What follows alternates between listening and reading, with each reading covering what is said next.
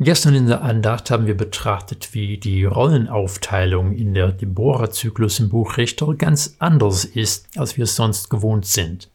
In dieser Situation heißt es, dass Deborah Recht gesprochen hat für das Volk Israel, aber die Bedeutung von diesem Wort geht vielmehr darauf zurück, dass sie eine Prophetin war. Das Volk ist zu ihr gekommen, um das Wort Gottes zu bekommen.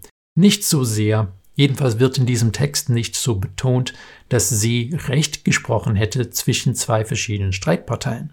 Aber ihre Rolle als Prophetin wird hoch anerkannt und sehr hoch geschätzt. Nun, wenn wir ins Neue Testament schauen, finden wir eine interessante Sache, was zuerst vielleicht als schreiende Ungerechtigkeit verstanden werden könnte. Im Hebräerbrief Kapitel 11 in dem Vers 32 heißt es, Und was soll ich noch sagen? Die Zeit würde mir zu kurz, wenn ich erzählen sollte von Gideon und Barak und Simson und Jephthah und David und Samuel und den Propheten. Hier werden vier verschiedene Personen, die im Buch Richter vorkommen, benannt. Gideon, Barak, Simson und Jephthah. Alle vier Männer. Aber Barak kommt vor im Zusammenhang mit Deborah. Warum wird der Mann hier benannt und nicht die Frau?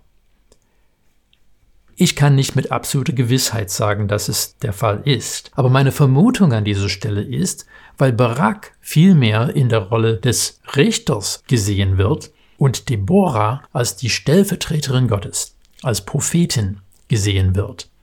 Barak, sowie die anderen Männer, die da aufgelistet werden, Gideon, Simson, Jephthah, war ein sehr fehlerhafter Mann. Er hatte Schwächen, die sehr stark durchgekommen sind in der Erzählung.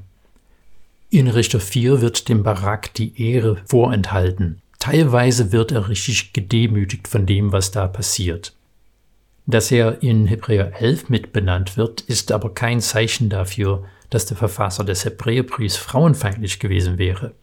Wenn man in Hebräer 11, 11 schaut, findet man, dass er schreibt, durch den Glauben empfing auch Sarah, die unfruchtbar war, Kraft, Nachkommen hervorzubringen, trotz ihres Alters, denn sie hielt den für treu, der es verheißen hat.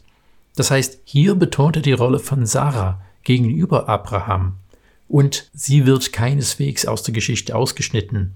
Und ich denke, später wäre es dann ungerecht zu denken, dass er Deborah weggelassen hat, sondern dass er die Rolle von Barak als Richter eigentlich benennen wollte, wo Deborah eine ganz andere, eine viel wesentlichere Rolle eingenommen hat als Prophetin.